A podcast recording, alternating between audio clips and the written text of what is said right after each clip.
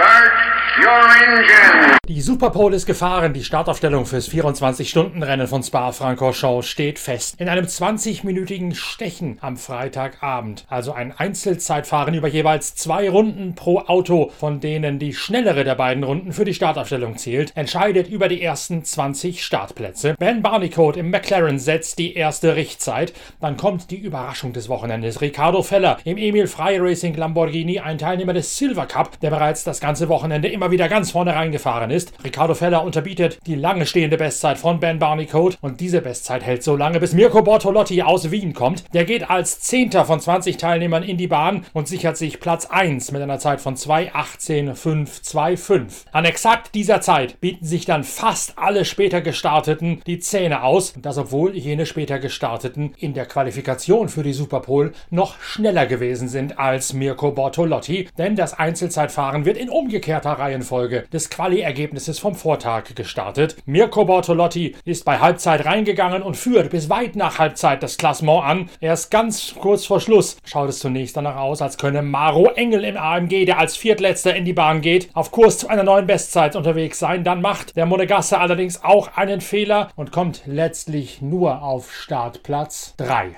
Ja, hat äh, wieder viel Spaß gemacht. Das ist natürlich was Besonderes neue Reifen, leerer Tank, zwei freie Runden, Spa-Francorchamps ist immer was ganz Besonderes.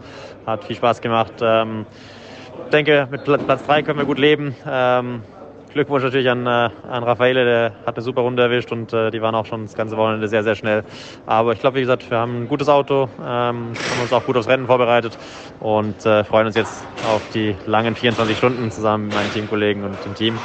Und äh, ja, dann schauen wir weiter. Nach Maro Engel geht Nicky Team auf die Reise. Der wird allerdings von seinem Rennstall Aston Martin Garage 59 bereits zu spät aus der Box losgeschickt, sodass Nicky Team 0,25 Strafsekunden auf seine Bestzeit aufaddiert bekommt. Deswegen ist Nicky Team gemeinsam mit Ross Gunn und Marco Sörensen im Aston Martin letztlich nur auf Startplatz 8. Und ganz am Ende ist Raffaele Macciello im AK ASP Mercedes AMG der Erste, der die Schallmauer von 2,18 Minuten unterbieten kann. Macciello holt sich damit zum zweiten Mal in Folge Folge die Pole Position fürs 24-Stunden-Rennen von Spa vor Mirko Bortolotti. Die zweite Startreihe gebildet von Maro Engel, Luca Stolz und Vincent Abril sowie Rolf Ineichen und Ricardo Feller. Auf Startplatz 5 Sheldon van der Linde mit seinem Fazit aus dem Walkenhorst BMW. Ja, auf jeden Fall war es für mich äh, ganz gut, glaube ich. Äh, wir waren P6 am Ende, ähm, also von dem her bin ich happy. Äh, wir wissen ja auch, dass in Spa hier äh, ist alles nicht um, nur um die Qualifying geht. Ähm, also von dem her bin ich äh, zuversichtlich für morgen. Ich glaube, wir haben ein gutes Rennauto. Das ist ja viel wichtiger, glaube ich. Aber das war trotzdem sehr, sehr schön, mein erstes Super Bowl einzufahren. Äh, also ja, danke an das Team für den Vertrauen äh, erstmal und äh, ich hoffe, wir können äh, ein geiles Ergebnis äh, rausfahren äh, am Sonntag. Zum Zeitpunkt der Aufnahme geht Sheldon van der Linde noch davon aus, dass es Platz 6 ist. Da wusste er noch nichts von der Strafe für Nicky Team. Darum heißt es 1 rauf für Sheldon van der Linde und auch für dessen Teamkollegen Marco Wittmann. Oh, ich glaube sehr positiv. Ich meine, am Ende war es, glaube ich, unser Ziel, das Auto ähm, gut abzustimmen, was uns, glaube ich, die Tage wirklich gelungen ist. Ähm, haben da gute Fortschritte gemacht und haben das Auto in erster Linie in die Top 20 reingebracht, was unser erstes Ziel war. Sheldon hat eine gute Runde gefahren mit Platz 6, was auf jeden Fall zufriedenstellend ist. Ähm, äh, super Job daher. Und ich glaube, dass es eine gute Ausgangslage ist. Ja. Ich meine, bei einem 24-Stunden-Rennen kommt es natürlich darauf an, durchzufahren in erster Linie, keine Fehler zu haben, keine Strafen zu haben. Ähm, auch wenn man den Wetterbericht so die nächsten zwei Tage anguckt, ähm, da ist, glaube ich, alles so ein bisschen dabei. Und ähm, ich glaube, daher ist es nicht äh, das aller, aller Ausschlaggebendste, auf P1 zu stehen, sondern ich glaube einfach, ähm, dass wir da im vorderen Drittel stehen, was wirklich wichtig ist. Und dementsprechend, glaube ich, können wir gut ins Rennen starten, freuen uns und hoffen natürlich auf ein gutes Ergebnis, auf eine gute Pace im Rennen und ähm, ja, dass wir möglichst ein gutes äh, Ergebnis einfahren.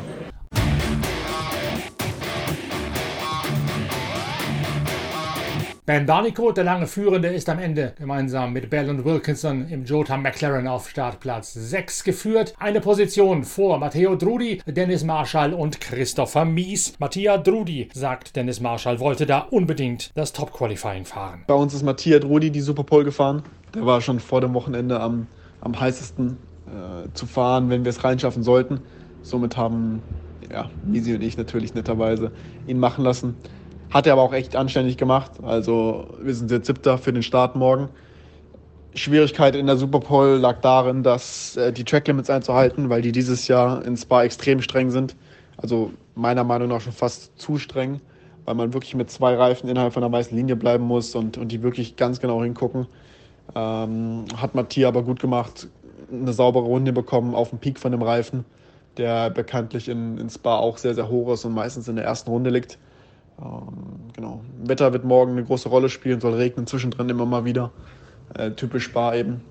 Und genau, aber wir sind fürs Erste sehr, sehr zufrieden mit dem Wochenende. Christopher Mies belegt mit Startplatz 7 bewährt bereits voraus aufs Rennen. Ja, Superpol war gut, Platz 8 beziehungsweise jetzt Platz 7, weil Niki Team ähm, eine äh, Strafe bekommen hat. Ähm, bin sehr zufrieden.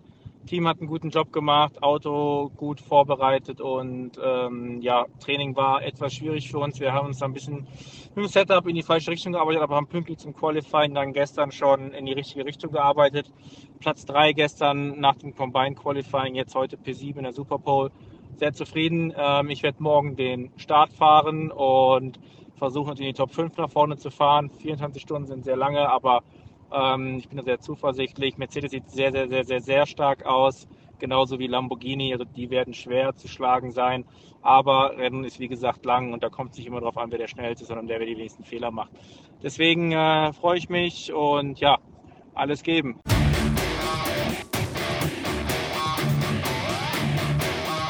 Bester der Porsche 911 ist das Auto von Mathieu Jaminet, Earl Bamber und Matt Campbell, bei dem der Franzose die neuntbeste Zeit rausgeholt hat. Yeah, my lap was, was actually uh, very, very good. I'm, I'm pretty happy with myself uh, on that one. Uh, really nailed it, being really close to track limits everywhere, and I think we had a, a, a good car, but uh, seems like it's not enough for Paul. I mean, they drive in another league up front. Uh, it's only P9 in the end, so that's a little bit disappointing, but in the end, it is like it is. It's a long race tomorrow, and uh, hopefully we, we and, and, from what we have seen this weekend, we have definitely more pace on the longer run. So.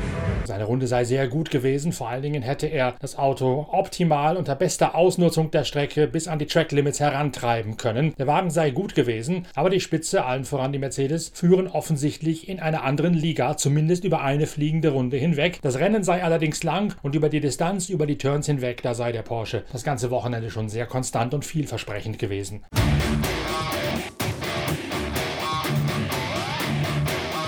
Timo Glock, Martin Tomczyk und Thomas Neubauer gehen von Startplatz 14 aus ins Rennen vor Nico Müller, Robin Freins und Dennis Lind. Enttäuschung herrscht bei Larry Fantor, der mit Nick Tandy und Maxime Martin nur den 20. Startplatz für den KCMG Porsche bewerkstelligt hat. Laurenz Fantor, dem Lokalmatadoren aus der Nähe von Zolder, ist nämlich seine schnellere erste Runde gestrichen worden, weil er die Strecke verlassen hat und dabei sich einen Vorteil verschafft hat. Und deswegen war der Peak, der Grip-Höhepunkt der Reifen bereits überschritten, als Laurenz Fantor auf der zweiten zweiten Runde nochmal nachlegen musste. Und darum hat er letztlich 1, knapp 1,8 Sekunden Rückstand auf Polesetter Raffaele Marcello sich eingehandelt, Fantor damit nur auf der 20. Position.